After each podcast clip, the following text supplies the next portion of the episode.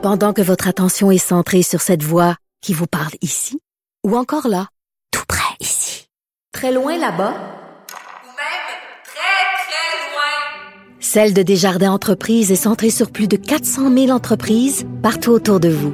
Depuis plus de 120 ans, nos équipes dédiées accompagnent les entrepreneurs d'ici à chaque étape pour qu'ils puissent rester centrés sur ce qui compte, la croissance de leur entreprise. Parce qu'en immobilier, pour être à son affaire, suivez les conseils de nos experts.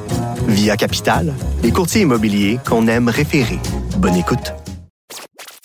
Pour que l'argent fasse le bonheur, mêlez-vous de vos affaires.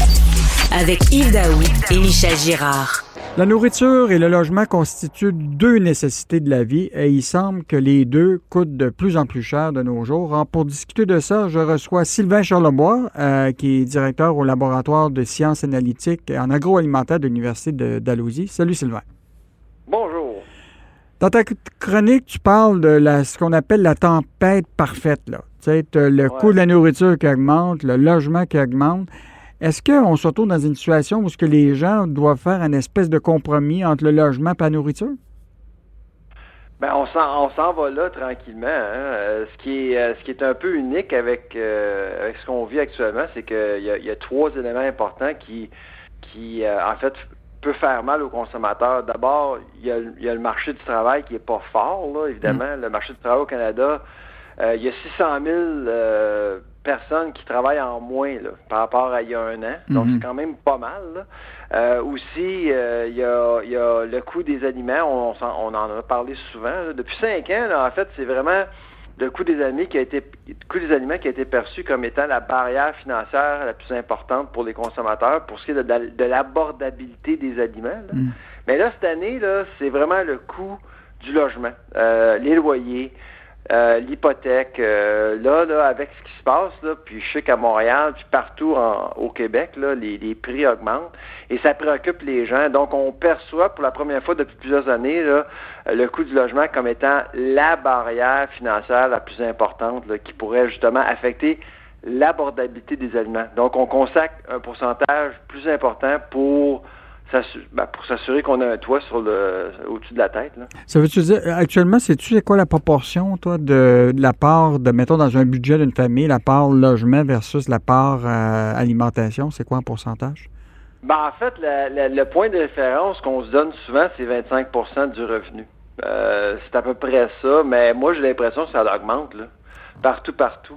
Ça, c'est historiquement, c'est 25% Pour ce qui est de la, nourriture, là, on parle de 13-14% là, et les deux, ces deux éléments-là augmentent en pourcentage. Donc, les gens vont devoir et puis là, ce qui ce qui, ce qui aide pas, Yves, c'est, les salaires. Les salaires augmentent pas tant que ça. Là. Donc, euh, on voit vraiment. Là, on parle d'un 4-5 pour, pour ce qui est des aliments, un 4-5% pour ce qui est du logement.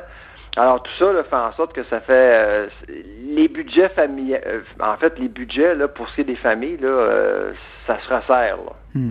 tu sais que récemment, ben, je t'en parle dans, ta chronique, que le gouvernement euh, Trudeau a commandé une étude là, qui touche ce qu'il appelle le revenu minimum garanti, qui fera en sorte que euh, tu aurais des gens qui auraient un revenu euh, qui leur permettrait de, de, vivre décemment. Est-ce que tu trouves que c'est une bonne idée, ça? C'est une, idée qui mérite une étude, effectivement. le problème avec le, revenu minimum, euh, c'est qu'on n'a pas beaucoup de données. Euh, c'est quand même une mesure assez importante, euh, crédible pour certains dans certains pays, mais comment comment tout ça pourrait fonctionner au Québec, au Canada? Et je sais qu'en Ontario, il y a eu des projets pilotes qui avaient démarré, mais ça a été cancellé par le gouvernement Ford. Mm-hmm. Moi, j'irais par des projets pilotes voir comment ça fonctionne. Est-ce que le marché du travail, en fait, bénéficie d'un minimum d'un revenu minimum garanti? Mais on est rendu là, là vraiment là le marché du travail n'est pas à 100 euh, les coûts augmentent. Euh, le contexte macroéconomique, en fait, se prête à, une étude par rapport à ça. Hmm. Ben, en fait, l'étude, ils l'ont ils l'ont commandé, là, puis euh, c'était le directeur de, budgétaire, là, et il expliquait qu'un revenu minimum garanti au Québec, là, ça diminuerait de 60% le taux de pauvreté. Donc, des gens moins pauvres, bien évidemment, ça veut dire que probablement qu'ils vont s'alimenter puis se loger plus, peut-être mieux facilement, mais il en demeure pas moins que Écoute, le prix des logements à Montréal est rendu euh, astronomique. Euh, comme tu Ah expliques, les prix des aliments, bon, on dit que l'inflation est à un point cuc, mais la réalité, c'est qu'il y a beaucoup de catégories. Tu sais, l'essence, là, est à, récemment, est à 1,40 euh, dans Ouais. certaines villes. Euh, les prix des aliments, ben, tu regardes, euh, ben, tu, tu les connais, le prix du bœuf, le prix du poulet, euh, beaucoup d'aliments euh, et de fruits et de légumes sont en, sont en hausse. Euh, mettons que c'est pas c'est pas facile quand les salaires augmentent pas. Ah non, absolument. Il faut donner une chance aux gens qui euh, vraiment parce qu'il y a beaucoup de gens qui, euh, qui ont profité hein, durant la pandémie, qui vont très bien, hein, euh, qui ont toujours un emploi, ils ont la santé et tout, mais il y a beaucoup de monde qui ont été affectés euh, financièrement, euh, mentalement, physiquement par, par la COVID. Alors faut penser, faut penser à eux. Puis le, le revenu minimum garanti, ben c'est c'est un c'est un en fait je, je pense que c'est une solution qui, qui mérite une attention particulière. Les études qui ont été effectuées, c'est des études théoriques, faut se le rappeler. oui, ben oui. C'est comme c'est comme clamer un, un salaire minimum à 20 dollars.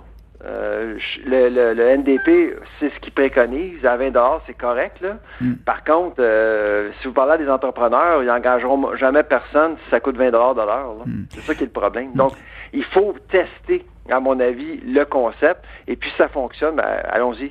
Est-ce que les gens, euh, de plus en plus, compte tenu effectivement que la tempête parfaite, hausse des, des loyers ou de l'habitation, hausse des prix des aliments, vont se tourner de plus en plus vers euh, ce qu'on appelle les détaillants d'épicerie à rabais, là?